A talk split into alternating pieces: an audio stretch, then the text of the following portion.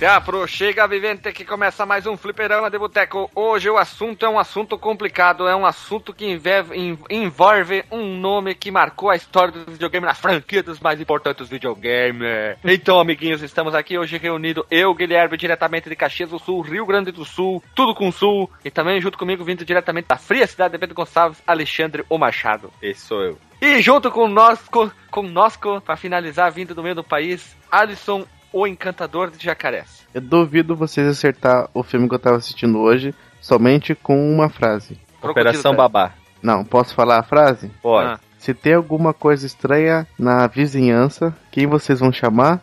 Caça Fantasmas. Ei! Puta que pariu. Não consegui. Vamos lá então. Então, amiguinhos, hoje nós, nós três aqui estamos reunidos para falar sobre a história de um ser humano. Que, Uma pessoa humana, vida... Guilherme uma pessoa humana bípede, falante e pensante ainda. bípede, falante e pensante. e essa pessoa é o nada mais que o tio da Suzuki, ou como ele foi batizado, como, como é que ele foi batizado, Alexandre? É. Yu, Yu Suzuki. Yu Yu Hakusho Suzuki. Exato. Quem é esse ser humano? Quem é essa pessoa? Da onde ela vem? Do que ela se alimenta? O que ela produz? O que ela faz? Ele é um produtor, um designer, um guitarrista fracassado. E ele foi do, do nada pro ápice e pro. Ele foi do nada pro lugar nenhum. Isso, do nada pro lugar nenhum. Ele foi e voltou. É, a vida dele deu uma guinada de 360 graus, né? Como falam. Isso, foi uma revolução na vida dele. a pessoa humana que nós vamos falar é uma das pessoas mais influentes. Humanas. uma das pessoas humanas mais influentes da década de 90, mais criativas, mais prolíficas, mais inteligentes, mais cabriocáricas no mundo do desenvolvimento de joguinhos de fliperama. É, não pode esquecer que os anos 80 também, né? Isso, exato, é exatamente. Anos 80 e anos 90, esse cara ditou as regras da diversão, da, da, da, da diversão na Matrix. Esse ser humano, ele fez muitos jogos. Muitos Dentre jogos. essas muitas jogos, nós vamos citar, vamos começar de algum ali, Outrun.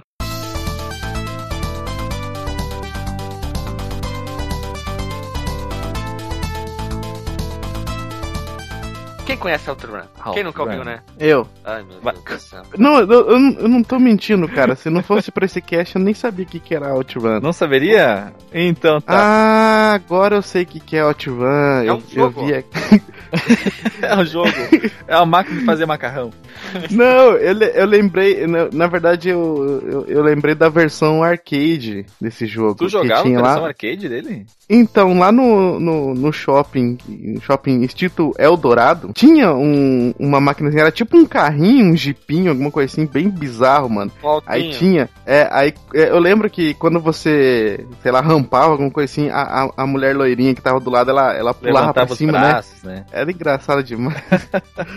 Bem, já que tu foi o único representante daqui que jogou OutRun nos arcades, tu vai ter uma missão durante esse cast. Você vai representar Yu Suzuki. Vamos tentar. Yu Suzuki é produtor e designer de jogos. Ele foi agraciado com o Hall da Fama da Academia de Artes Interativas e Ciências em 2003 e um dos 10 maiores criadores de jogos de todos os tempos pela revista IGN. Ele nasceu no dia 10 de junho de 1958 em Iwata. Adivinha que país que é? Birmania. Nintendo. Isso, no, no, país Nintendo, filho de Yuzuru e Taka. Yuzuru era o pai, Taka era a mãe, ambos professores primários. E tinha uma irmã mais nova chamada Yuka. Desde muito jovem, seu pai Yuzuru sempre incentivou ambos a apreciar música e arte. Tanto que a irmã dele, a Yuka, se tornou professora de dança. E ele manteve também esse gosto pela música e arte por toda a vida. Ele aprendeu a tocar piano com os pais em casa e no colégio ele estudou caligrafia e ilustração.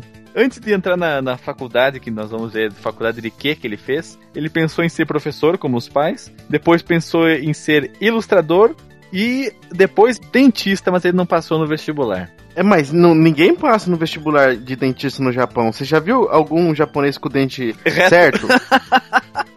Eles não têm dentistas lá, né, cara? É, é, é, é muito difícil. Eles têm, porque não, agora é, a nova moda é, é, botar implante dos dentes. Não, não, calma. Ó, a modinha agora é pegar quem tem o dente reto e botar a prótese na frente. São dentes falsos tortos. Poder ficar tudo tortinho. Pois é, cara. E não é mentira, não. Não é mentira. O quê? Não é mentira, é verdade isso. Ah, quem, Pode tipo, procurar. O japonês, que, o japonês que nasce com o dente bom lá, ele bota esse bagulho pra ficar com o dente torto. Isso aí. Ah, tá zoando com a nossa eu, face. Eu, eu, eu não duvido cara, porque, tipo, cara, olha só. Mundo, todo... Meu, eu trabalho com as, com as notícias, cara. Eu trabalho com as notícias como elas são, cara. as notícias. Então, com as notícias. Eu vejo notícia todo dia. O que eu falo é fato. É fato, venéreo ainda.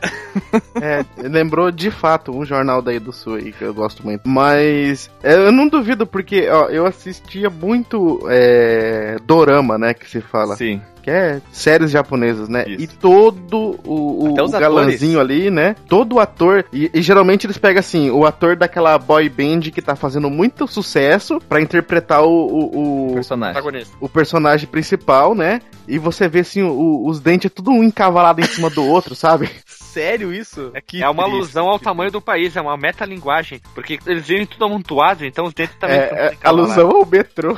Ah, e outra coisa, eles, e eles também não, não têm hábitos de higiene bucal, eles não escovam os dentes. Mas também eles comem peixe cru, pra que que vão escovar o dente? Tudo a ver uma coisa com a outra, né? Bem, então, ele não passou no vestibular do odonto, depois ele começou a tocar guitarra, mas segundo ele mesmo, fala aí, o Suzuki... Não importa quanto eu pratique... Eu não consigo não, melhorar. Esse é um chinês, esse é um chinês, cara. esse é um chinês que acabou de desembarcar no Brasil, né? Playstation, jogo Playstation, 5 reais. Mas é assim que eu vou O japonês né? fala assim, ó, não importa o quanto eu pratique, nunca consigo melhorar, né? Ficou bem mais Aí, condizente. Então vai o Guilherme, então, vai ser agora. Ah, daí tem que botar tipo um eco. Põe um pouquinho de eco e um reverb, aí fica assim, tipo... Não importa o quanto eu pratique. Que, que, que eu que? não consigo melhorar. Ah, ah, ah. Nas palavras dele, não importa o quanto eu pratique, eu não consigo melhorar. O que, que ele fez depois dele falar essa frase? Depois que ele, que ele falar essa frase, ele virou baixista, né? Que ele viu que não tinha talento nenhum com a guitarra e foi pro baixo, e... né, Guilherme? Tá, mas eu, eu preciso. É, é, então, também, né? A gente precisa ressaltar isso. Que na pauta tá entre parênteses. Essa foi para você, Guilherme. É que, é como dizem, né, piada, é porque o baixo tem duas cordas a menos, é mais fácil de tocar, né? É, isso aí, né? Acompanha a, a limitação é baixo... técnica do tocador, né? E, é, né? e não importa o quanto você toque, né, também, ninguém escuta ninguém o baixo.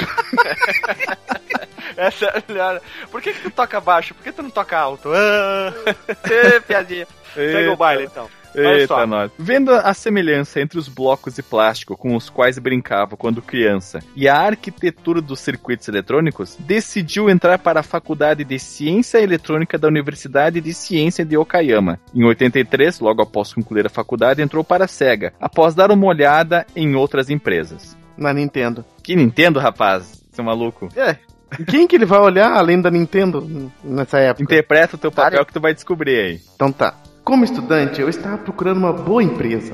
Ó, você viu como é que eu falei bonito? Ah, tá agora? bonito, agora tá, tá, tá com voz em, cara, entonada. Tu, tu parece é. aqueles caras da propaganda do Ligue Agora, um, três, um. Ligue Agora!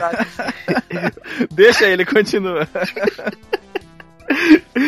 E olhando quais empresas tinham um bom futuro e empresas de software que pareciam boas. Os jogos não importam tanto para mim. Eu vi um desafio na SEGA, na. Eu não sei falar, cara. Jiu-jitsu, rapaz. Jiu-jitsu! eu posso ter visto, mas eu não consigo ler isso, então era para mim jiu-jitsu, vai. vai, vai. Uma empresa de computadores, não uma empresa de jogos. Eu visitei elas. O pessoal da SEGA, no final, eram as pessoas mais interessantes. Incapaz oh. e não a querendo acordar. Ligue agora.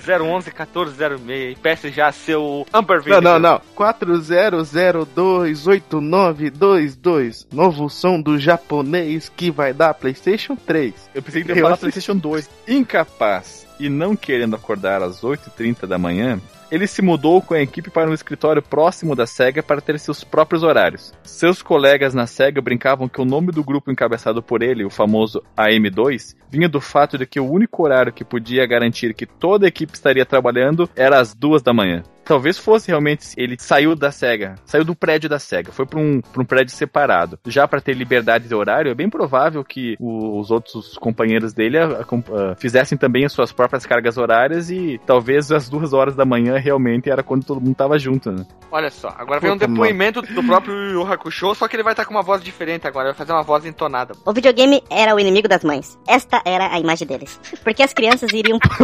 Eu não consigo ler. Imagina o cara, Olha, o cara falou pra câmera, o videogame é inimigo das mães. Esta, era, estas era a imagem. Aí o cara, não, não, não, não, não, não. Esta era a imagem dele. Ah, tá, tá, tá, tá. Volta, volta, volta. Faz, faz de novo, pelo amor de Deus, cara. Eu não consigo, é muito grande, cara. É muito grande. Guilherme, Essa... agora tu interpreta o Yu Suzuki. O videogame era o inimigo das mães. Esta era a imagem deles, porque as crianças iriam parar de estudar. Eu queria erradicar isso. Eu queria mudar a imagem das crianças fumando e se reunindo em lugares escuros para jogar. Eu queria dar uma imagem vivida. Trazendo os jogos vivida, para um rapaz. Vivida! Fica mais bonito, eu modifiquei. Tu tá, tu tá improvisando, aula, improvisando. Isso. Trazendo os jogos para um lugar mais claro, de dentro para fora, de um lugar mais escuro, para um mais claro. Mas você tem que mudar o consumidor. As pessoas que jogam em lugares escuros. Oi? Irsão? O que, que é um irsão, cara? Irão, rapaz. E por que tu você cedilha aí, porra do caralho? Como é que tu viu cedilha? Agora tu apagou, Berta. irsão. Vamos lá. As pessoas que jogam em lugares escuros irão sempre jogar em lugares escuros. Então, tínhamos que atrair pessoas que jogariam em lugares claros. Em outras palavras, o que queriam fazer jogos para um mercado novo? Eles iam fazer lâmpada? Lâmpias. Lâmpias. Ia fazer, ia, ia, ia fazer é, arcades que brilhavam, assim, que cegava a, a, a o Xanão. japonês, deixava, piscava a luz assim, deixava tremendo no chão. É, isso aí era aquela mesma coisa que eu falei daquela vez, que fazia é, piscar tanto que o cara morria, aí vinha o próximo para jogar, para ganhar mais dinheiro. Por isso que esse cara queria fazer o mercado novo. Ah, Ele tava Deus. com essa mesma ideia que eu tive. O primeiro projeto que o Yu Yu Hakusho Suzuki fez é um jogo chamado Champion Boxing um jogo simples de arcade que também saiu para o SG-1000. Esse SG-1000 é um daqueles intermináveis máquinas de escrever computadores e é um primeiro console de mesa da Sega. Ele é um anterior do Master System, que Cara, não, eu, não tem eu, teclado. Não, calma. Eles parecem todos iguais, eles tinham um design muito parecido nessa Ah, época, sim, né? pareciam os, os, computadores pessoais da década de 80, é verdade. Tipo o Z Spectrum, Commodore e tal. Isso, eles são muito isso. parecidos, né? São parecidos mesmo, são parecidos. E se não me engano, ele é branco, link no Porsche próximos projetos que ele trabalhou, entretanto, iriam permitir que ele empregasse os conhecimentos adquiridos na universidade. Vai lá, Yu Suzuki de novo. Desde o início eu queria criar um jogo 3D. Olha, isso nos anos 80. Na universidade eu estava estudando para fazer uma casa em 3D. Então, na SEGA, obviamente, eu queria fazer um jogo 2D. Ah, não, 3D. Como em meados dos anos 80 a tecnologia 3D para jogos não era barata o suficiente para uso nos arcades, Yu deu uma tunada na tecnologia de falso 3D da SEGA, a VCO Object, e criou a. O quê? Engine. A Engine Super Scalar, que foi usado no seu terceiro e um dos mais lembrados jogos, o Hang On, de 1985.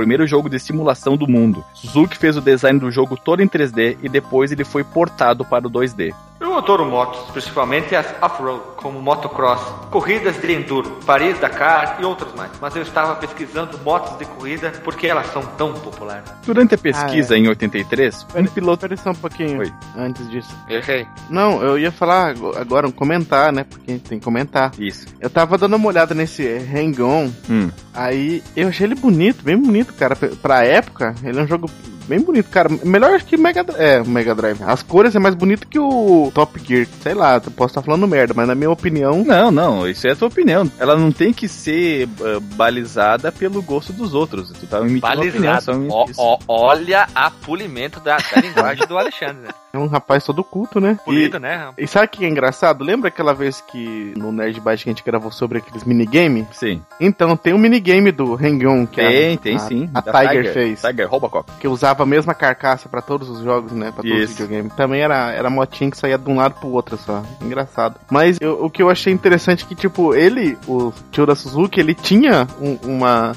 É, ele gostava muito de moto, né? Porque moto sempre foi uma coisa meio, assim, da moda, né? Lá no, no Japão. Sim. Pelo menos sim. antigamente, né? Depois Exatamente. de um tempo veio. Na década, veio de, set... carros, na né? década de 70 e década de 80 foram lançadas muitas motos clássicas da Honda, da Suzuki, da Yamaha. Então isso era uma coisa muito vívida no mercado japonês. E durante a pesquisa para fazer o Hang-On, em 83, um piloto de 21 anos chamado Fred Spencer havia batido o recorde de campeão mundial mais novo, esse recorde só foi batido agora, nessa década, pelo Mark Marques, acho que foi em 2014, 2013. Achei que era o Marca da Casco. isso, é, virou pilota. É, o que, que o, o tio da Suzuki tem para falar sobre isso, Guilherme?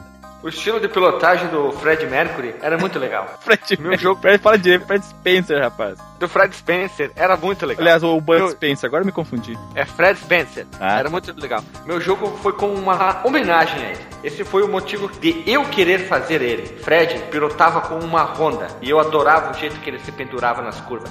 É, o por, tipo isso, por o nome do jogo, Hang On, pendurado. O tipo de gabinete era realmente diferente. Diferente é bom, é uma coisa boa pro mercado. Ele foi o resultado de um planejamento rápido e porque eu gosto do Fred Spencer. Eu queria simular o Fred Spencer e a moto dele. Cara, eu jurava que toda hora eu ia falar Fred Mercury. Né? o cara tava me segurando pra não falar Fred Mercury prateado aí. Além de criar um clássico, ele criou uma categoria de jogos chamado Taikan, onde o jogador tem que mover o corpo na máquina para manobrar o jogo, com o uso de ajudas hidráulicas. Ele queria colocar um giroscópio para simular a aceleração e desaceleração da moto, mas o custo subiria muito e a SEGA não permitiu. Mas depois mudou de ideia e lançou o gabinete R360 que nós vamos falar mais adiante. Adiante, adiante. Eu já joguei num desse aí, cara, Sério? no Top Eldorado.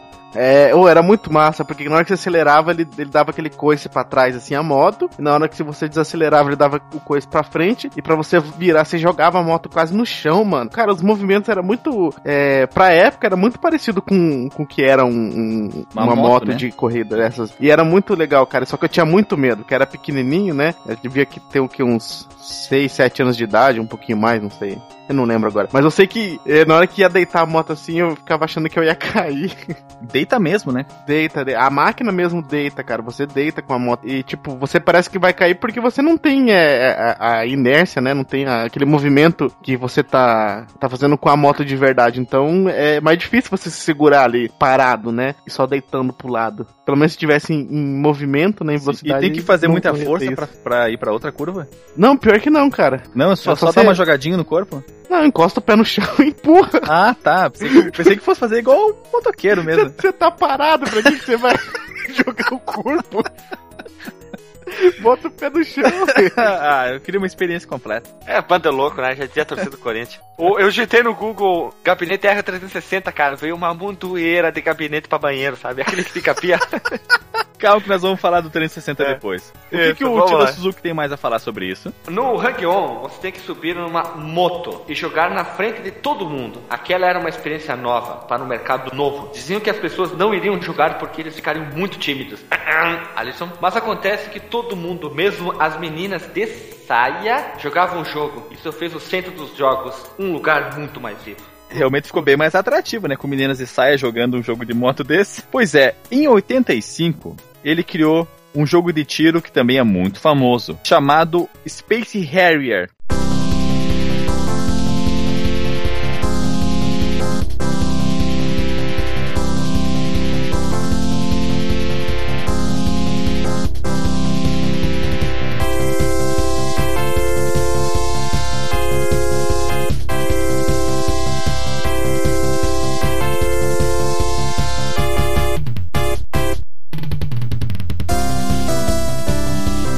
Também é num falso 3D, é em terceira pessoa. Eu, e eu joguei esse jogo, eu joguei esse jogo. Também Taikan, ou seja, você tem que mexer as coisinhas com o corpo, que foi o primeiro jogo japonês a usar computação gráfica colorida em 3D e concorreu na categoria Melhor Jogo do Ano na Golden Joystick Awards de 1986. Depois do sucesso nas motos, veio o sucesso nos carros, com o arcade OutRun em 86.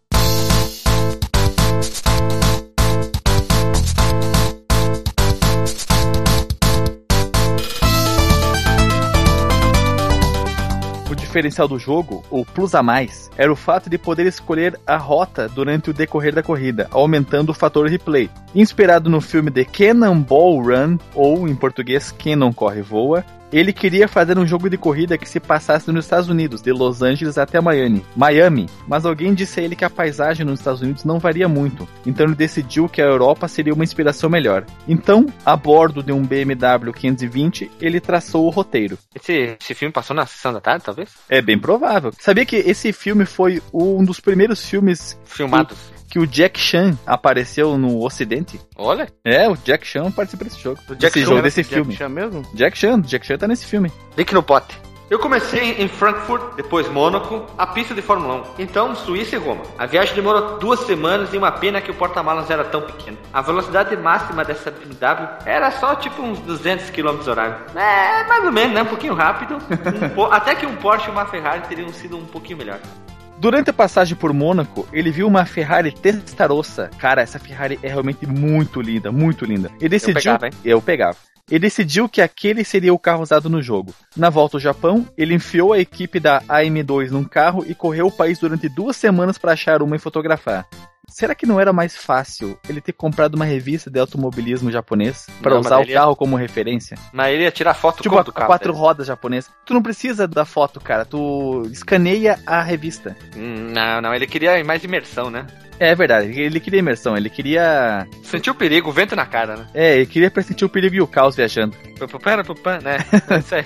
O jogo, o Outrun, ganhou o Golden Joystick Awards na edição 87, 80, temporada 87, temporada 88, na categoria Jogo do Ano e Jogo do, de estilo arcade do ano. Uma curiosidade sobre esse jogo, ele se apaixonou pela Testarossa, mas ele não teve a licença da Ferrari para usar a Testarossa, então ele teve que dar uma mudadinha no visual dela para evitar uma complicação com a Ferrari. Aí ele usou a- os carros Ferreira. Em 87 foi a vez de criar um jogo de avião, Afterburner 1 e 2.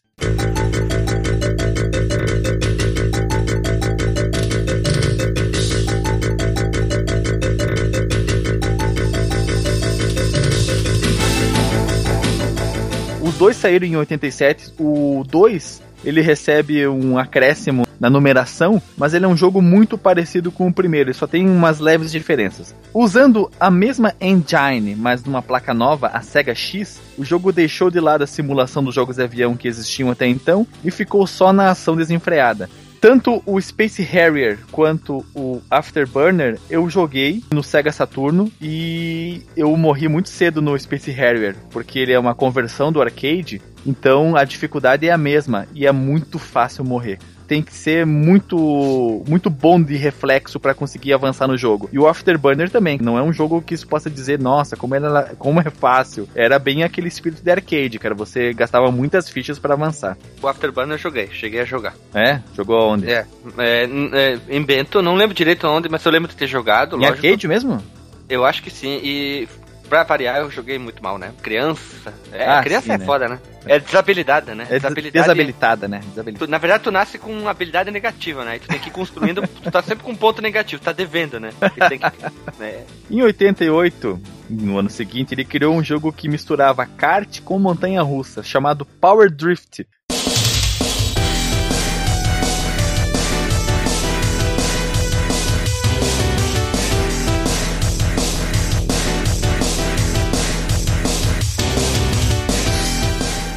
Usava uma versão tunada da versão tunada da engine VC VCO Object. Ele fazia drift em montanha-russa? era tipo a pista, ela tinha elevações, curvas anguladas, subidas e descidas. Ela era uma pista suspensa, parecia uma montanha russa. E o carro era parecia um kart com carenagem. Era um carro curtinho, o entre-eixos bem curto, por isso que ele parece um kart.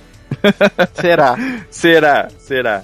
Bem, esse jogo rodava na, numa nova placa de arcade chamada Sega Y, que era um desbunde técnico. Um dia se nós fomos falar Desbunde? um desbunde. Um, pra ter uma ideia, ela tinha três processadores. Ah, olha a SEGA já trabalhando em fazer vários processadores. É, né? multiprocessamento. Eram três processadores Motorola MC68000, o mesmo usado no Mega Drive, só que em vez de rodar 7 MHz como no Mega Drive, rodava 12.5 como no Neo Geo. Então Como tinha no overclock? O overclock era over, Drive? overclockada, overclockada. Eram, Nossa, eram novos três, termos, né? é, é, novos termos. Eram três processadores de 12.5 MHz. Eu acho que foi uma das placas de vídeo, de vídeo, uma das placas de arcade destinada a gráficos 2D mais poderosas que já foram criadas. Era realmente um exagero de placa. Em 90, olha, ó, olha, ó, em 90, em 90? Em, noven o... em, em 1990, o ele, Suzuki. ele, Yu Suzuki, pôde colocar em prática, mas de uma forma mais tunada ainda, uma forma anabolizada, a ideia de um gabinete com acelerômetro,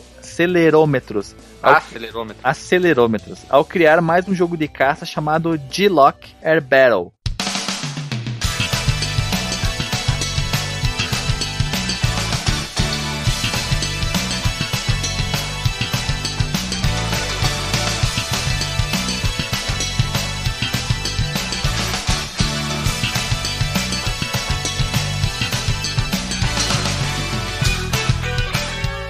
Possuía um gabinete com rotação 360 graus em qualquer direção. Você gira de trás para frente, da frente para trás, esquerda para direita, diagonal para cima, diagonal para baixo. Gira, gira, gira, tudo, gira tudo, gira tudo. Girando, girando a água pro lado e assim vai, girando, né? girando a água pro outro. Esse gabinete realmente é interessante. É pro cara passar mal, né? É pra, é cara, cara é pra passar, passar mal, mal, cara. Tu, tu, tu, se sente um piloto de caça dando loopings e fazendo manobras, né? É quase que, aquele, que aqueles parques de diversão que vem sempre nas férias, né? A diferença é que você não morre, né? É, nos parques tem chance de morrer, né? Sabe-se lá com é. aquelas porcaria, né? Ó, você começa com chance de morrer de tétano, né? é, é isso aí. Já... Fica que esse negócio velho lá, tudo enferrujado, batendo tudo, né? Acelera com Aí o depois... pneu careca, acelera com o pneu careca, né? Esgangido, né, cara? Não, eu, eu queria. Mano, eu queria entender quem foi que inventou aquele negócio aqui, esse pneu, né? velho. Pobre. Isso aqui mim. Horrível, no YouTube deve ter um tutorial como fazer um parque de diversão em casa. É, dá pra você fazer uma máquina dessas da SEGA com um negócio desse.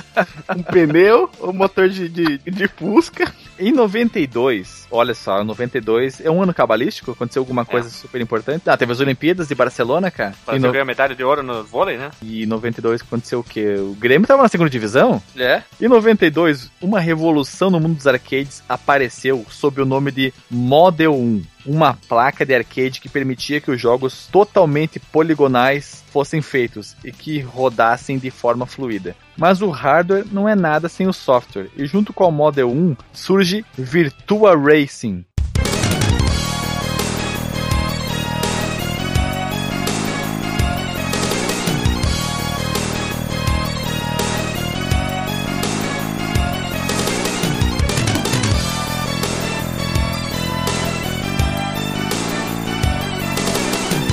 Não foi o primeiro jogo de corrida 3D, mas se sobressai sobre os outros pelo elevado número de polígonos e taxa de quadro constante. O jogo era sempre fluido. Além de uma imersão maior, o gabinete simulava a ação das forças G no jogador. Alguém já jogou o Virtua Racing? Eu, muito no Mega Drive. No Mega Drive. Cartucho dupla? Eu nunca joguei. Cartucho bitrem? Deixa eu jogar. deixa eu jogar no, no, no Google. Virtua Racing. Racing. Race. Arcade, né? Isso. Vamos ver. Vamos ver, vamos ver.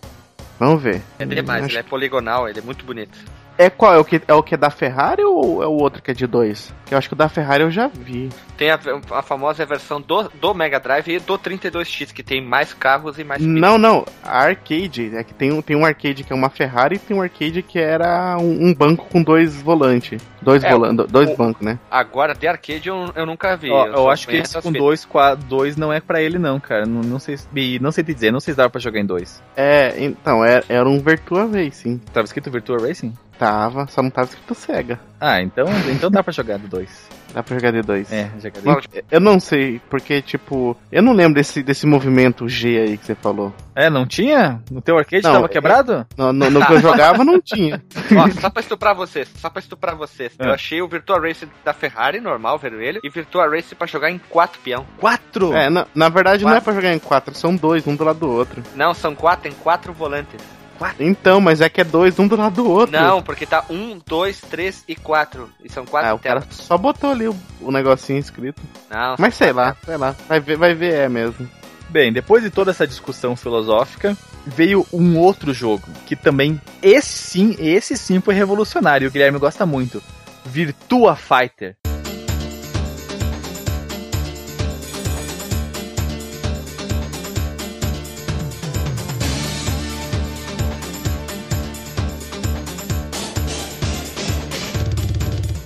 Primeiro jogo de luta em 3D. Que jogo ruim, hein? Jogo de luta de dominó. Uns Cara, dominó mexer, mexer mexendo na tela. Jogo, esse jogo causou tanto impacto na indústria que. Que eu... um monte de gente se matou.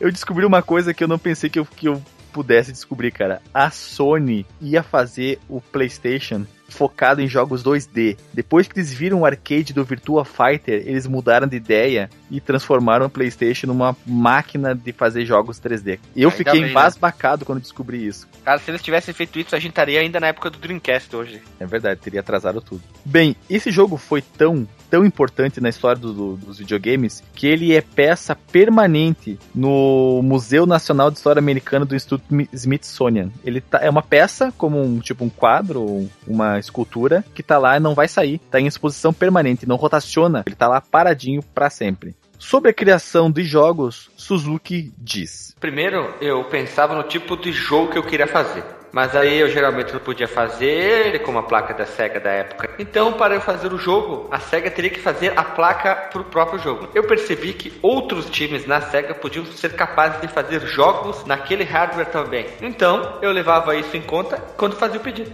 É isso aí. O Yu Suzuki era um cara solícito, né? Via que os, os outros times de desenvolvimento poderiam aproveitar a placa para também colocar suas ideias em prática. É visão estratégica, né, cara? Porque ele sabia que os outros podiam reutilizar mesmo o hardware que ele pedia, então ele disse, então, como todo mundo vai usar, vai ser comprada a ideia. O cara era um gênio. O cara era, um cara cabriocário, quando pensava em equipe. O cara tinha visão, tinha olhos. Esse jogo, cara, o Virtua Fighter, eu só vi a versão dele pro Saturno. E ainda era o Virtua Fighter Remix, graças a Deus, que é uma versão melhorada do primeiro Virtua Fighter. Com DJ Malboro. DJ Malboro, cara. É, não é remix? Sempre roubando a minha frase, né? O primeiro Virtua Fighter no Saturno, ele era uma desgraça. Ele era um câncer dentro de uma ferida. Tu era começa horrível. a jogar, tu começa a sangrar pelos olhos. no arcade ele realmente era bem decente, mas no Saturno, nossa, o remix deu aquela deu uma tapeada, mas a coisa realmente mudou no no 2, como nós vamos falar mais para frente. Em 94 chegou um jogo. Esse jogo é muito bom. Esse jogo é demais. Virtua Cop.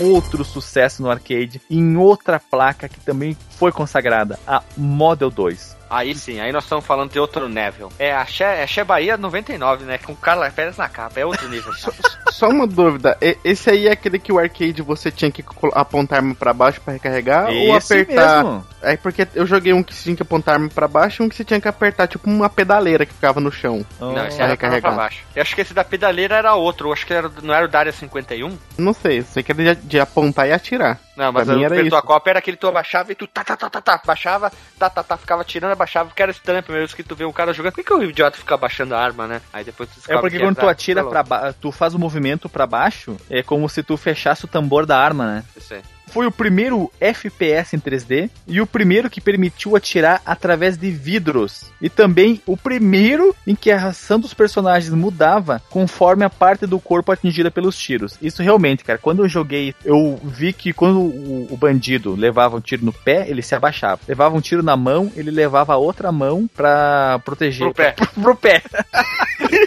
quando levava um... levava um tiro no pé, ele pulava. Quando levava um tiro na barriga, ele se encolhia. Quando levava um, um tiro na cabeça, ele. Ah! Caía assim, levava, levantava ele gritava, o braço. Ah, Qual é que era? Ah! O, o som que ele fazia? Ah! que botava a mão no pé de novo.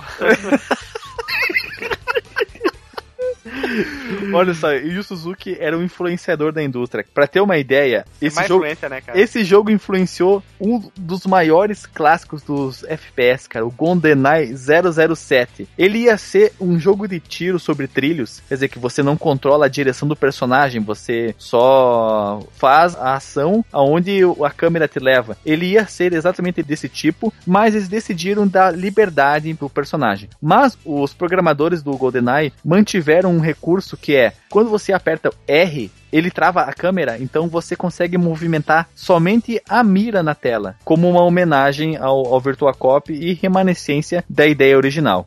E também, em 94, na System 2, surgiu outra criação marcante dele, o Virtua Fighter 2.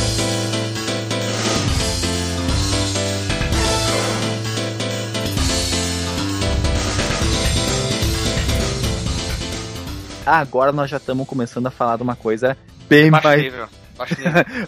Subimos o nível um pouquinho, né? O Virtua Fighter 2, ele realmente é, é muito, é muito superior ao Virtua Fighter 1. Agora os personagens têm muito mais polígonos, não tem aquela cara que parece entalhada, entalhada na madeira, né? Parece um dominó, por isso que eu falei, não parece uns dominó. tem muito mais polígonos na construção dos personagens. Eles usam texturas mapeadas ao invés de cores sólidas, que realmente parece que é um tecido que ele tá vestindo. E o jogo roda a 60 quadros por segundo. Ele tem os movimentos dos personagens muito mais fluidos contra 30 do Virtua Fighter 1. A revista Complex elegeu o Virtua Fighter 2 como o 19 dos 30 melhores jogos de arcade da década de 90. Imagina quanto jogo foi lançado na década de 90. Selecionar os 30 já foi difícil, e dentre eles, na 19 posição, estava o Virtua Fighter 2. Algum comentário sobre esse jogo, Guilherme? Pula. Pula a pergunta. Algum comentário sobre esse jogo, Alisson? Não, ele também não que tem jogo? comentário. Que jogo? O Taliton... Nós não estamos falando de jogo. Você está falando de jogo? Alisson se absteve de comentar. Em 95, chegou outro jogo que é bom demais, é a continuação, Virtua Cop 2.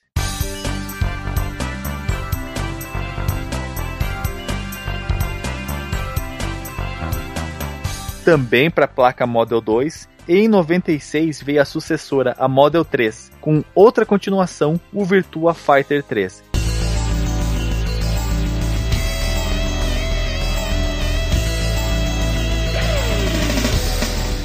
Até se pensou a AM2, a equipe do Yu Suzuki, estava trabalhando numa conversão do Virtua Fighter 3 para o Saturno. Só que como ia faltar videogame para tanto jogo, eles tiveram que bolar também um cartucho acelerador 3D para o jogo funcionar próximo do que era na placa AM3. Mas Falou aí tudo próximo? Por é isso que o jogo próximo, próximo. Mas aí, pelo jeito, esse cartucho acelerador 3D ia ficar muito caro, ia ser tipo o Virtua Racing do Mega Drive que custava 100 dólares o cartucho, né? Era uma coisa assim. Dobro? Ele era muito caro, muito, É um muito caro. 32x embutido. Isso. E então foi abortado a transferência, o port do Virtua Fighter 3 pro Sega Saturn. Mais uma pá de cal pro Saturno, né? Mais uma, mais uma pá de cal Saturn. E a revista britânica Computer and Video Games declarou que o jogo era. Essa é pra ti, Guilherme. A mais fantástica demonstração de poder gráfico de um videogame na história da indústria. É isso aí, né? Falavam que nos anos 90 era o 3D era o mais próximo da real dos videogames, né? Eu só tenho isso a dizer. Ele tá falando até aquela data. O Não interessa, cara. O, O Virtua jogo Fighter é 3. esse- o Virtua é Fighter como- 3, não é o 2, Guilherme, o 3. Não interessa, é como se tu, tu tá sendo agredido, cara. Eles estão batendo na tua mãe, a mesma coisa.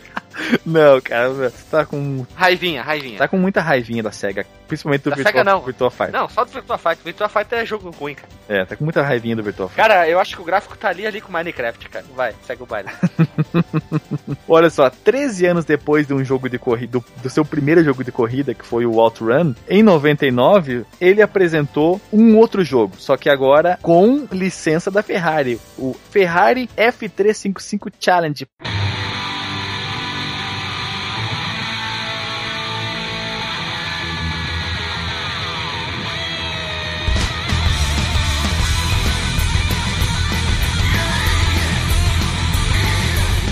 Para a placa Naomi, a versão arcade e bastante tunada da placa mãe do Dreamcast. Alguém já jogou esse jogo? Ih, eu joguei muito pouco. Eu joguei, joguei no Dreamcast. Eu achei o jogo lento. Eu achei que o jogo parece que tu acelera, acelera, acelera, o carro tá sempre em marcha baixa. Pois é, cara, eu também notei isso aí. Eu não conseguia virar, porque eu não consigo virar nesses jogos de. de, de- De corrida, só vai pra frente. É. Só joga corrida. de Fórmula 1. Não, não consigo, cara. É pra, ele vira tudo. Eu tento virar um pouquinho, ele vira tudo. Ao invés do jogo ser no estilo arcade, ele era um jogo de simulação. Possuía um gabinete com três pedais, um câmbio do tipo H, você vai pra cima, pra baixo, depois você dá uma quebradinha pro lado pra cima, desce pra baixo de novo, e três telas. Olha só, tinha uma visão quase completa do ambiente da corrida. E para isso tinha quatro placas Naomi dentro do gabinete, três, uma para cada tela e uma quarta que sincronizava a exibição nelas. Nossa, devia ser muito grande pra caber três japonesas lá dentro.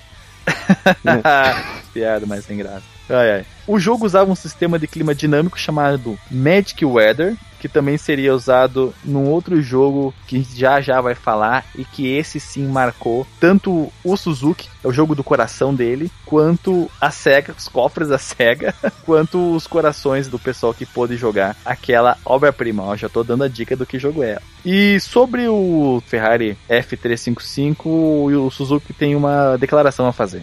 Eu acho que o F355 não é um jogo. Ele é um sistema de simulação de ter direção. 0800 6... Eu só consigo ler assim, não, cara, tá com maluco, essa empolgação. Lê normal, lê normal. Eu acho que o F355 não é um jogo. Ele é um sistema de simulação de ter direção. É tipo uma bússola. Nessa época, eu tinha o mesmo carro, a F355. E eu tinha muitos amigos. Eu tenha, é um alemão. é o russo. É o Dolph Lundgren.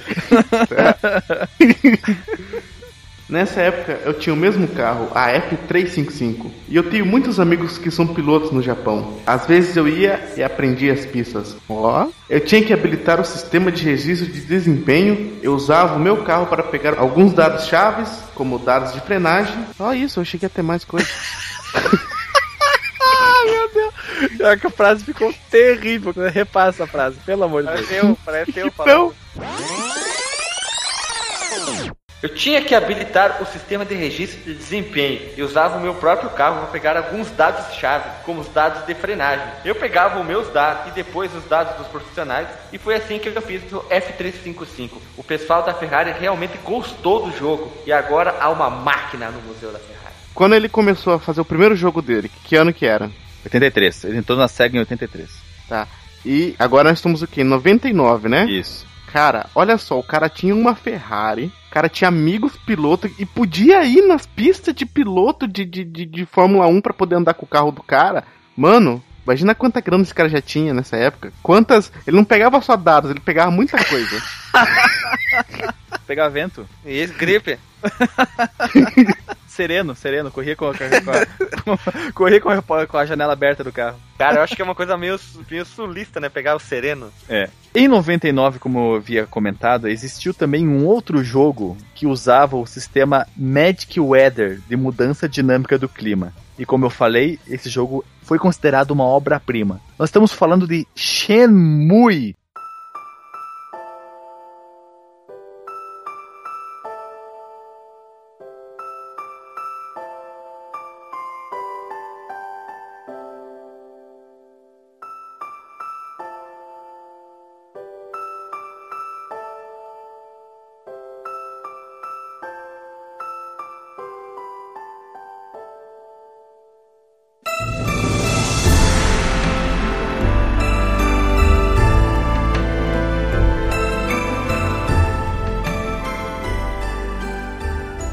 já vi tanto podcast Shemui, Shimui, Shemui. Pois é, pode ser Shenmue, ou Shenmue, ou Shenmue. Shenmue. Shenmue. Shenmue. Shenmue. Shenmue. Shenmue. Shimia. Shimia, isso, um short Shimia, alemão. Do japonês, Shimui. Do alemão, Shimia. Do brasileiro, melado. Vindo do Saturno, onde o projeto esbarrou tanto em limitações técnicas quanto com o fim prematuro da vida do console, o jogo foi reconstruído para o Dreamcast e criou um novo padrão para a indústria. O jogo tinha ciclos de dia e noite, clima dinâmico, todos os NPCs tinham dublagem, que são os personagens não jogáveis, né? Com quem você interage no jogo. Atividades como comer, trabalhar, conversar com pessoas na hora certa, senão você não dispara o evento que tem que disparar. Jogar fliperama, você joga um videogame dentro do videogame. É. É. Matrix, cara. É Matrix, cara. É Matrix, é Inception. Inception, isso aí mesmo. Eu ia falar Inception, eu falei Matrix.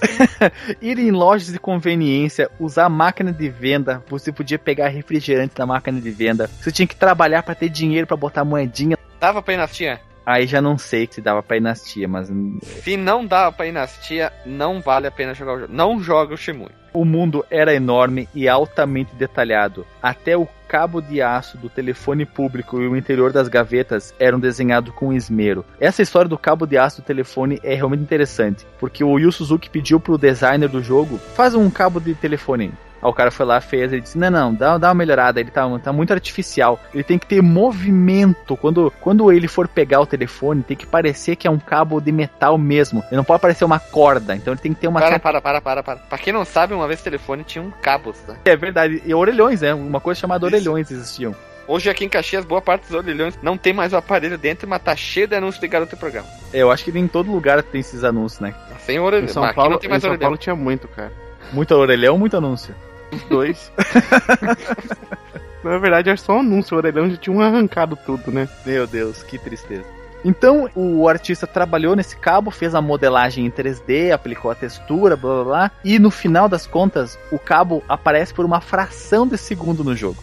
Quer dizer, foi um trabalho minucioso, intenso, num detalhe que passa despercebido. Talvez pelo fato do cabo ter uma aparência e movimentação realística, então, e você nem presta muita atenção, ou simplesmente porque você não está prestando a mínima atenção no cabo de um telefone público, né? Pelo amor de Deus, vamos, vamos se respeitar também, né? Esse jogo também criou o conceito e o termo Quick Time Event. Olha o God of War, né? É, o, de, o bom de guerra. Bom de guerra. Ou seja, aquele momento em que o jogo diz aperta a tecla tal. Aí ele ou vai lá seja, e realiza uma ação pré-determinada. Ou seja, ou seja, ele é, é, é, inovador, né, em todos os sentidos. E tudo isso fez desse clássico de busca da vingança pela morte do seu pai a cereja do bolo na carreira desse incrível criador de jogos. Olha, se, se nessa época aí o Suzuki já estava famoso, antes do Shemui, que permitiu que ele tivesse uma Ferrari e ficasse dando bandinha em circuito, imagina depois do Shemui. Só que, infelizmente, todo o sucesso de crítica do jogo não se reverteu em lucro. O jogo custou, segundo Suzuki, 47 milhões de dólares e segundo a Sega, 70 milhões de dólares, o que fez com que ele fosse o jogo mais caro da história dos videogames até 2008, quando o GTA 4 custou mais de 100 milhões de dólares. Para vocês terem uma ideia, para que o jogo tivesse... Link no Porsche, vídeo do canal Fliperama, ótimo canal onde fala os jogos mais caros da história. É, bom, bom gancho, Guilherme, bom, bom link, bom link, né? Hoje em dia se fala link, não se fala mais gancho. Gancho é coisa dos não, nossos gancho, pais. Né? Somos, somos velhos, sacanagem. Somos gancho, velhos. Bom gancho, bom gancho. Para vocês terem uma ideia, para o jogo ter lucro, ele teria que ser vendido duas vezes para cada Dreamcast que havia sido vendido até então. Ou seja, o jogo deu prejuízo. Não tem dois Shemui para cada Dreamcast no mundo. Em... É o pensamento do ET do Atari, né? Lembra? É, o ET do Atari, cara, tomou conta do, do Yu Suzuki. A história do ET do Atari é interessante. Os, os, executivos disseram que o jogo ia ser tão bom que as pessoas iam querer ter dois cartuchos, um para jogar e um para guardar. Vê-se que o jogo realmente foi muito bom, né? Tanto que mereceu ser enterrado. Em 2001 veio a sequência do jogo, que pensava-se que ia ser uma trilogia, mas acabou morrendo até hoje, 2015, na segunda parte da trilogia. E saiu também para Dreamcast e pro Xbox o primeiro, cara, o Xbox enorme, aquele monstro, videocassete turbinado. Eles pensaram assim: agora acho que a gente vende mais unidades, porque a gente tem dois consoles diferentes para vender. E não deu, né? Não deu. Infelizmente, o primeiro ele vendeu um milhão de unidades. Nossa senhora! Ele vendeu um milhão de unidades. Foi um, do, um dos seis jogos da vida do Dreamcast que vendeu mais de um milhão de unidades. O segundo, ele corrigiu os problemas que o pessoal dizia que o jogo tinha, que era o jogo ser muito parado, ter pouca ação, ter muitas atividades que demoravam demais para você fazer. Por Isso exemplo, é o princípio, é o princípio, olha, do que a gente falou no podcast do Simulando Simuladores, que é o simulador de velho, né, cara, um jogo parado. Exatamente, corrigiram esses pequenos pequenos contratempos, as pequenas arestas que ficaram de fora, mas o jogo foi dá para considerar, comparando com o primeiro, uma decepção em vendas, porque ele vendeu para dois consoles, né, 400 mil unidades. Nossa senhora, uma vergonha. Uma vergonha. De, de 1 milhão para um videogame saiu para 400 mil para dois videogames, realmente dá para considerar um fracasso. Fala o nome desse sujeito de novo. Yu Suzuki. Tem que apanhar de cinta mesmo, na cara ainda, né? Puta por, que pariu, né? Por causa disso, da baixíssima venda comparado com o primeiro, o terceiro jogo foi cancelado. Quer dizer, o jogo estava custando muito para ser feito e o retorno que interessava, que era em dinheiro, não estava vindo, né? Porque não adianta todas as revistas de videogame sites dizerem que o seu jogo é maravilhoso e não vende nada, né? É isso que é engraçado, né? Ele é um jogo tão aclamado que nem o, o Half-Life 3, né? Todo mundo quer tanto Shenmue 3, só que, tipo, todo mundo quer, mas ninguém comprou, né? É, o 2 vai comprar. Pois é, falaram tão bem do primeiro, por que, que não compraram um segundo, né? Sabe o que, que, é? É aquelas Maria vai com as outras, sabe? Porque uma pessoa falou, todo mundo, ah, eu quero o Shimui 3. Tu jogou um e dois. Não, mas eu quero. É, é, é, é, igual a, a febre do Skyrim, né? Tem gente que nem sabe que o nome do jogo é Elder Scrolls, né? Que Isso. o jogo não se chama Skyrim. Cinco ainda, e que, né? ele, que ele existe mais quatro versões anteriores e que a quarta versão é lindíssima. É uma das melhores é que já existiu. É o Oblivion, não é? Oblivion. Olha, eu discordo, e, hein? E todo mundo pega, ah, Skyrim, ah, não sei que Skyrim. É tudo assim, né? Cara, Skyrim é muito ruim, cara. Que jogo chato, velho. Ah, você pode ter mais bug que uma frota de Fuca, né, cara? Ah, segue o baile. Ai, ai, ai. Pois é, cara. Em 2001... Tem mais problema que o Chevette, vai. Chevelho. Chevelho, isso. Também em 2001, cara, foi lançado a quarta versão do teu jogo... Do Shimui? Do teu, do teu jogo de luta preferido, Guilherme, Virtua Fighter. Isso, o teu cu também, né? que jogo horrível, cara.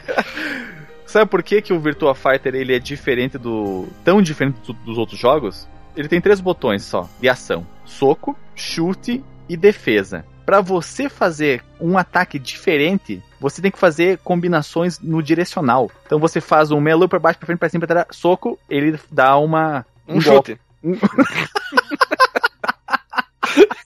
Você falou melou pra frente, pra baixo, pra trás, pra cima e soco, ele dá um chute. chute. Você tem que saber muito mais o, as combinações de, de comandos do que nos outros jogos. Porque no, nos outros jogos você tem quatro botões, ou às vezes seis, de chute e soco, chute fraco, chute médio, chute forte. Você dá um dois pra frente e suco. Suco, né? Suco. dois pra frente, suco. suco. É o garçom, né, cara? pra frente, Pega o Mario, dois pra frente, suco. Dois pra frente. Ele ataca uma bandeja, né? Daí frente, derruba o suco na cabeça e dá uma bandejada. Nossa senhora, que horrível. Então essa, essa é, é, a reclamação. O jogo ele não é de jogabilidade tão fluida, ele é um jogo muito técnico. Você tem que saber a combinação certinha de botões para ele desenvolver uma luta visualmente atrativa. Senão fica dando soquinho, soquinho, chute, soquinho, soquinho, chute. Eu tenho uma alusão pra franquia Virtua Fighter. Ah. Ela devia se chamar Segunda-feira ou Los Hermanos, cara. ah, não. Eu acho que tu tá com trauma. Tu deve ter apanhado muito no fliperama jogando esse jogo e tu pegou trauma dele.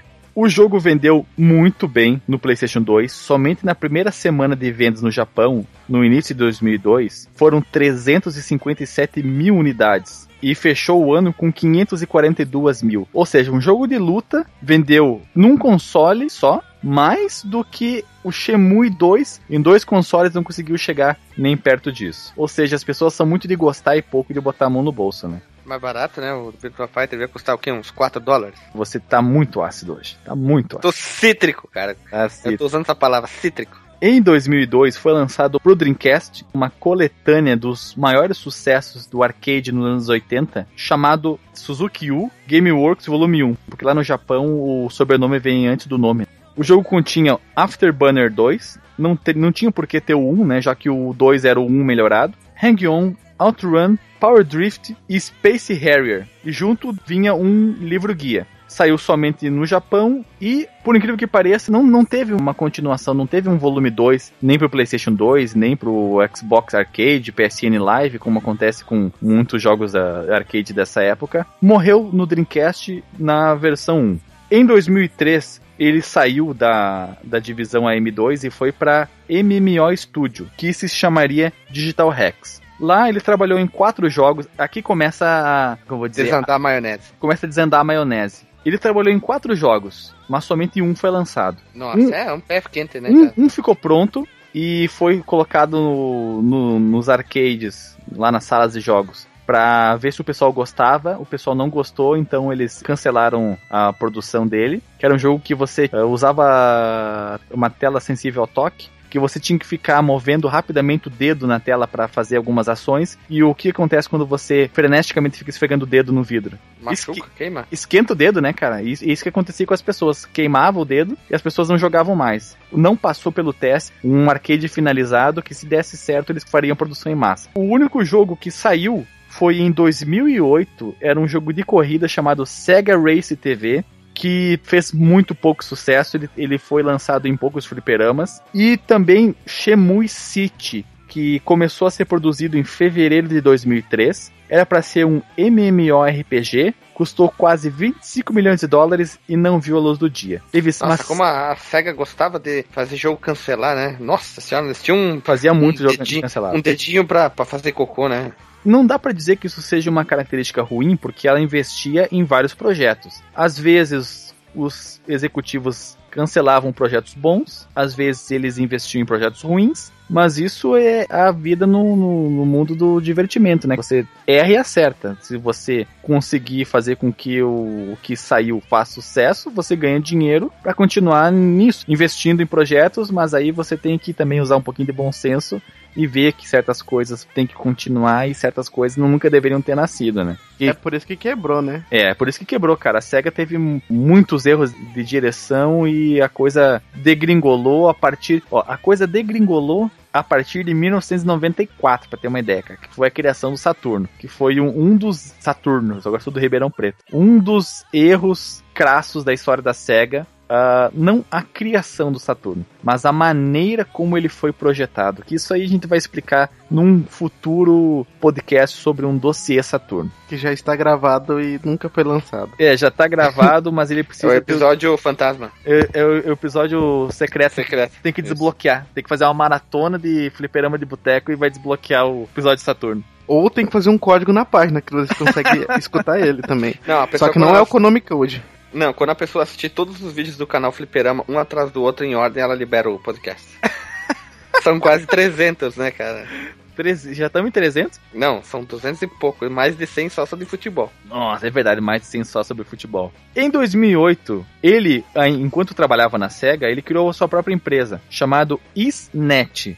Em 2009, ele deixou a divisão de pesquisa e desenvolvimento da SEGA para ser gerente de pesquisa e desenvolvimento de uma outra divisão, que é a AM Plus, que era especializado somente em arcades. Em 2010, ele por si só, já com seu estúdio Isnet, ele lançou o que seria o terceiro jogo, mas não o terceiro canonicamente, mas o terceiro jogo, o nome Shemui, que era o Shemui City era um jogo online, somente para o mercado japonês, uma parceria com a Yahoo e o serviço Mobage, Mobage. Olha só como uma coisa interessante. Esse serviço Mobage é oferecido por uma empresa chamada DNA. Alguém já ouviu falar dessa empresa recentemente? DNA. Eu já, eu, quando eu estudava, a gente estudou sobre ela, é, biologia.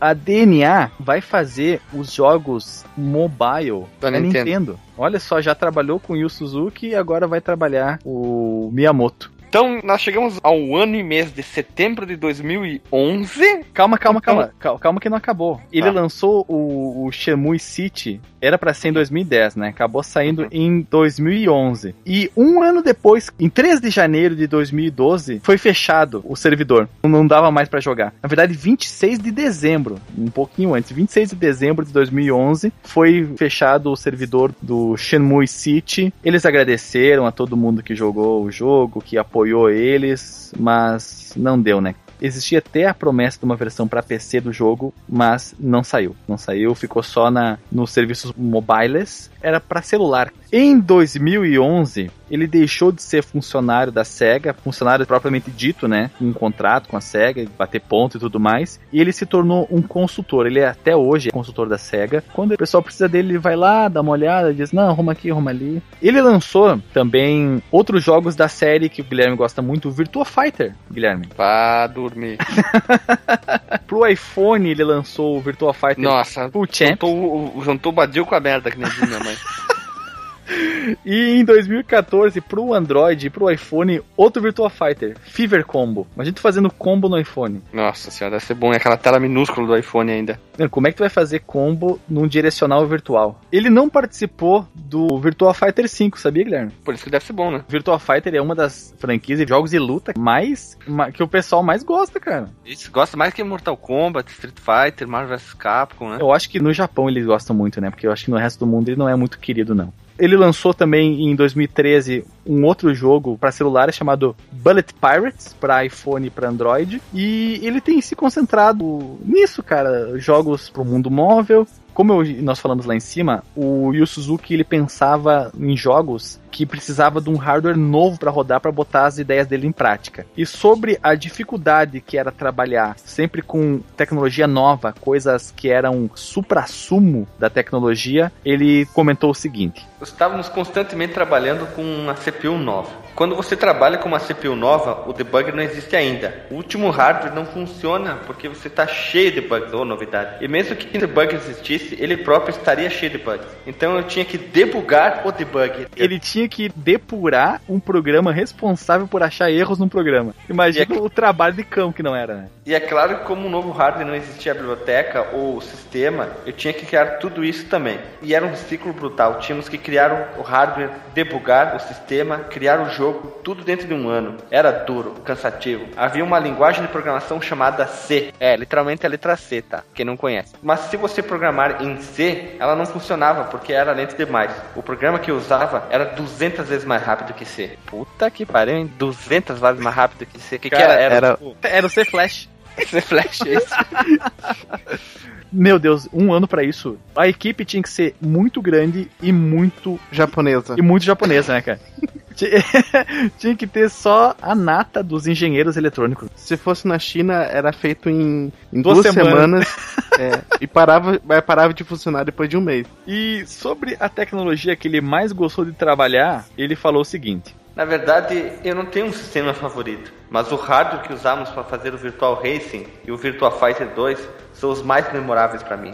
As placas Model 1 e 2 elas foram o primeiro hardware capa de gráfica. Capa de capa. gráfica, passa, rapaz. Tá escrito capa.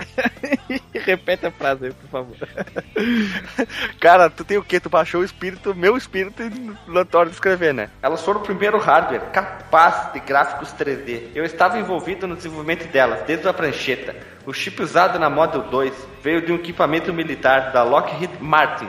Ele custava nada mais, nada menos que 2 milhões de dólares. E era parte de um equipamento de simulação de voo de 32 milhões de dólares. Eu tinha que pegar aquele chip e converter para os videogames e fazer ele custar apenas 50 dólares por console, ou ninguém iria comprar. Mas eu fiz isso e por causa disso fomos capazes de colocar textura nos personagens do Virtua Fighter 2. Lixo. Esse cara era, era, um gênio. Era gênio, cara. Era um gênio. Ele, ele e a equipe dele deviam ser aqueles que não saíam de cima da. Do da... gordo de óculos. Não, ao contrário, tudo, tudo, japonês magro de óculos, né? Eles não deviam sair de cima da prancheta vendo absolutamente todos os detalhes que eles precisavam. Devia ser uma equipe que trabalhava como na, no tempo da, da criação do, do, Macintosh na Apple, que tinha programadores que trabalhavam 90 horas por semana. Os caras não vinham a luz do dia, né? Não, ele, eles dormiam, comiam no escritório, eles não saíam de lá. Em relação ao Saturno, Suzuki foi o responsável por desenvolver um novo sistema operacional para ele, o Sega Graphics Library, ou SGL, que ficou pronto em março de 95.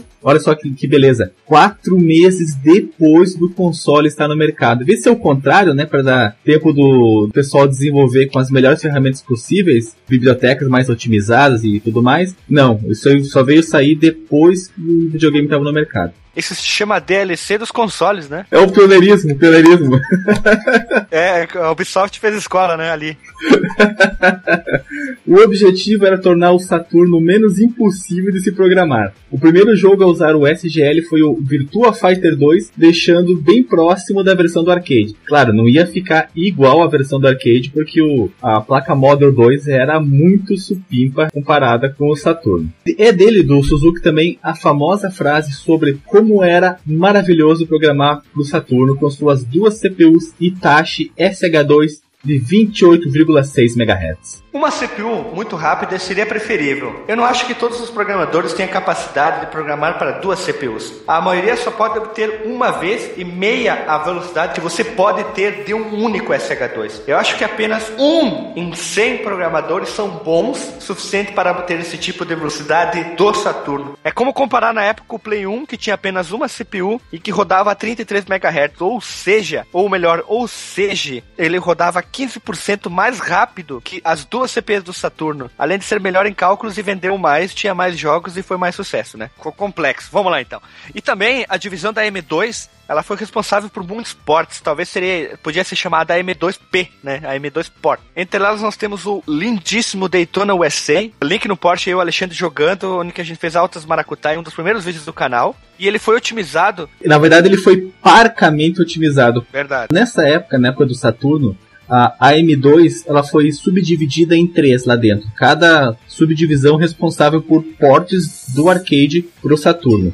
O problema é que a subdivisão que cuidava do Daytonausa teve problemas e o porte se arrastou por muito tempo. Eles estavam tendo pouco avanço. E aí, quando ficou pronto o porte do Virtua Fighter 2, se não me engano, o pessoal foi designado para ajudar a divisão que estava cuidando do Daytonausa. Aí, como estava ficando em cima, em cima do laço mesmo, eles lançaram o jogo sem muitas otimizações. Para ter uma ideia, no arcade ele roda 60 quadros por segundo, é liso, é lindo. Enquanto que no Saturno, mesmo com a resolução mais baixa, ele roda a 20 quadros por segundo. Quer dizer, você não tem aquela sensação de fluidez que você tem no, no arcade. Mas o jogo é muito divertido, a trilha sonora é muito marcante. Daytonausa! O jogo vendeu muito bem no Saturno. O jogo vendeu muito bem, né? Inclusive, a versão do arcade é o arcade que mais deu lucro na história, o Daytonausa. É isso aí. Fica a dica e fotos dos arcades do Daytonausa. E também vale a pena lembrar o porco jogo, o péssimo jogo Virtua Fighter 1 e 2, que o Suzuki fez rodar a 60 FPS incrivelmente, né? E com a resolução incrível de 704 por 480 e cada dos lutadores era controlado por uma CPU diferente. Isso sim, isso aí era bonito, hein? Olha só. Realmente, no Virtua Fighter 2, o Suzuki queria mostrar do que, que o Saturno era capaz. E ele conseguiu fazer com que o jogo rodasse a 60 quadros por segundo, a mesma quantidade do arcade, na resolução máxima do Saturno, que foram pouquíssimos os jogos que conseguiram alcançar ela. E uma coisa muito importante, naquela época ninguém falava, esse jogo roda tantos FPS. Ninguém falava isso. Hoje é moda. Ai, porque esse jogo só tá rodando a 59 FPS. Naquela época rodava 20 e a gente tava estourando foguete. É ó, o Detonauts ali, né? É, e também o Virtua Cop 1 e 2, lindíssimos jogos, perfeitos, jogos divertidíssimos para jogar. E o Virtua Racing também, né? Link no Porsche da foto do cartucho do Virtua Racing pro Mega Drive, que é lindíssimo, que é sensacional. Lembrando que teve um port do Virtua Racing pro 32X também. Teve, teve sim, teve. 32X, o console mais errado da história. Mas isso é outra história. Coitado, né? Isso fica pra uma outra história. Houveram uh, outros portes, mas é, esse aqui é só uma lista, uma lista concisa. Ele é um cara que gostava muito de carros, ele também gostava muito de motos. Ele tinha várias motos esportivas. A moto ele vendeu, agora ele anda de, de scooter, se eu não me engano. Mas ele. Bis! É, anda de roda bis. É isso. Tinha uma, tem, tinha uma Ferrari, acho que ainda tem a 355 mas ele não gostava dos jogos de corrida. E sobre isso, ele declarou o seguinte: Eu gosto mesmo é de carro, de verdade não te jogo. Eu geralmente não jogo. Eu só jogo mesmo com minha segunda filha. Ela gosta de jogo de resolver problema. Ou uma, melhor, para quem não entendeu, jogos de puzzles, puzzles, resolver, fazer, resolver problema. O que, que aconteceu com isso, Suzuki? virou, um, virou um lutador de sumô? Deixa essa frase ficou melhor. E também, outra paixão do tio da Suzuki não combina com essa primeira paixão dele de carros, que é a paixão dele por vinhos, que isso tá implícito na vida dele, que o logotipo da empresa, da, quer dizer, do estúdio dele, que é o YS, é em forma de um bicheirinho de vinho. Quem não sabe o que é um bicheiro de vinho, é um copo de vinho. Não é copo, rapaz, tu não tá no boteco, é taça. Cara, Ninguém fala que num barzinho me dá uma taça, fala um bicher, cara, um copito, né, cara? Aquele copo de requeijão bonito, sabe? Tu tá andando nos lugares errados, Guilherme. Tu tá andando pelas curvas tortas, né?